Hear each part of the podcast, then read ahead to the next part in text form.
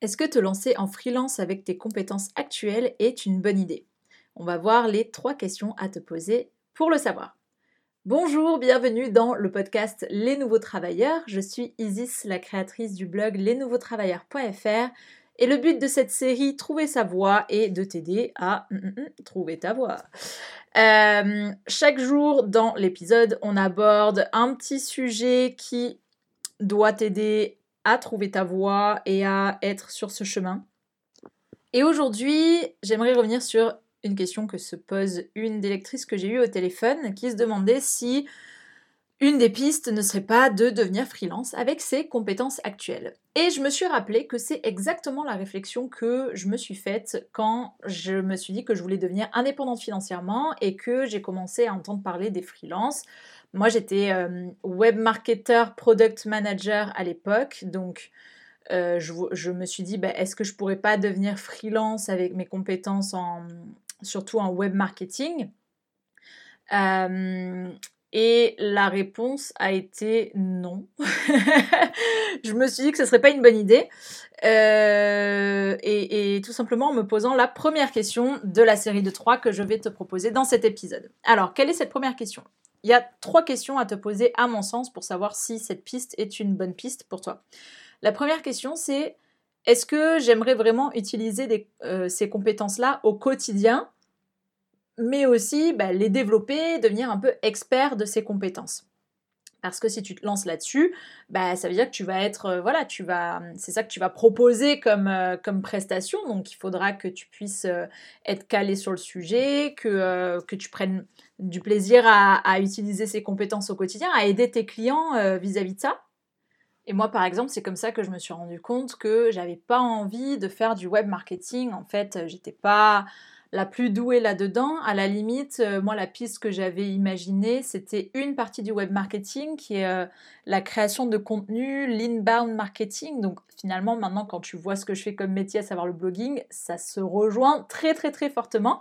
Sauf que c'est un modèle différent du freelancing puisque... Euh, ce que j'appelle freelance ici dans ce cas-là, euh, c'est pas juste le fait d'être indépendant, c'est le fait de vendre son expertise sur une compétence et euh, de la vendre à des entreprises. Et donc d'avoir euh, plusieurs, clients, entreprises, plusieurs missions. Donc pose-toi cette question, est-ce que les compétences que tu utilises aujourd'hui, ou même euh, celles qui sont déjà marquées sur ton CV, est-ce que tu as vraiment envie de les utiliser au quotidien? Si oui, bon bah déjà tu peux checker yes, euh, oui à la première question. Sinon, bah à mon avis déjà tu n'as même pas besoin d'entendre les deux autres questions. Tu peux te dire que ça c'est pas une piste qui est faite pour toi. La question que tu peux te poser euh, par contre c'est est-ce que euh, j'aimerais être freelance sur une compétence que je n'ai pas encore? Ça c'est différent. Mais là le sujet c'est est-ce que tu as envie de devenir freelance sur tes compétences actuelles? Deuxième question à se poser, est-ce que j'arriverai à me créer mon propre cadre? J'entends par là que quand on est freelance, on est donc entrepreneur et comme tu le sais sûrement, quand on est entrepreneur, eh bien, on décide soi-même de euh, l'organisation de son travail, de, de l'endroit dans lequel on travaille, de ses horaires, de la manière avec laquelle on travaille, ce qui sont des avantages, puisque c'est complètement toi qui décides, mais euh, il faut être capable de travailler sans avoir quelqu'un qui nous dit quoi faire, sans avoir quelqu'un pour nous dire allez, il faut te lever pour aller travailler, euh, pour nous sortir de la procrastination. Euh, donc c'est ça que j'appelle, c'est ça que j'entends quand je, veux, quand je dis se créer son propre cadre. C'est est-ce que finalement tu arriveras à travailler, à être productif? Alors il se peut que tu doutes de toi vis-à-vis de ça. Essaye de repenser à des expériences par le passé où peut-être ça a été le cas. Peut-être qu'on t'a confié une mission dans ton entreprise où tu as dû te débrouiller toute seule, tout seul. Euh, tu as dû choisir peut-être, je euh, je sais pas, un lieu pour un événement, des prestataires pour euh, un projet. tu as dû peut-être réunir des personnes autour de toi pour mener un projet voilà, est-ce que, euh, est que tu, tu as fait des choses tout seul, toute seule, sans qu'on te dise exactement euh, comment faire?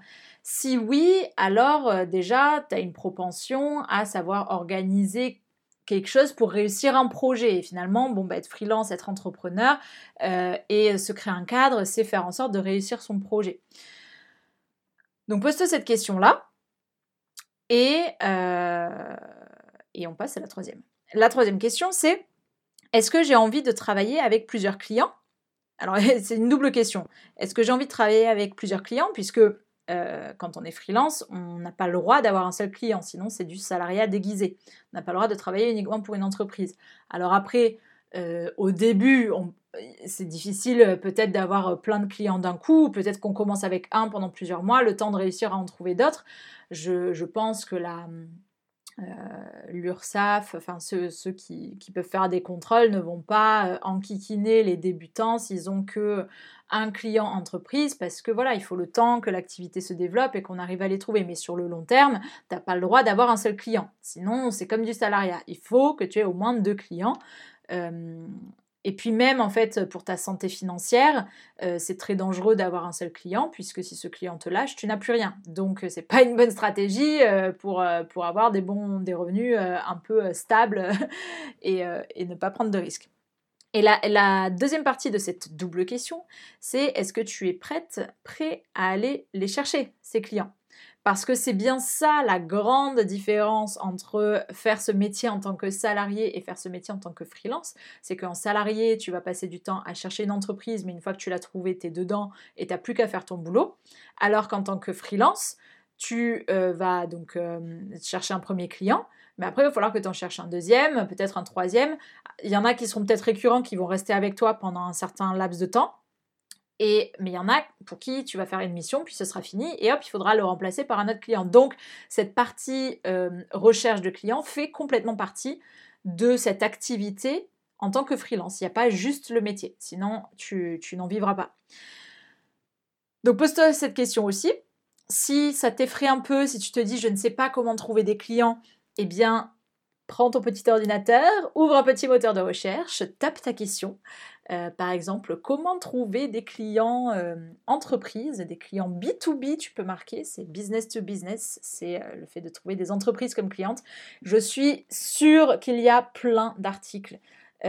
ou de contenus qui t'expliqueront comment faire. Ça ne te donnera peut-être pas une méthodologie pas à pas de A à Z pour savoir comment faire, mais tu auras au moins une idée. Et déjà, avoir une idée de comment ça va se passer, moi je trouve que c'est déjà suffisant pour enlever un bon nombre de peurs. C'est ce qui est compliqué. On a peur souvent quand c'est vraiment complètement inconnu, on n'a aucune idée de comment ça se passe. On se dit, mais en fait, concrètement, si là je me lance demain, je ne sais pas quoi. Donc, euh, donc euh, voilà, il suffit de déjà enlever un peu d'obscurité, ajouter, allumer une petite bougie dans, ce, dans cette chambre noire.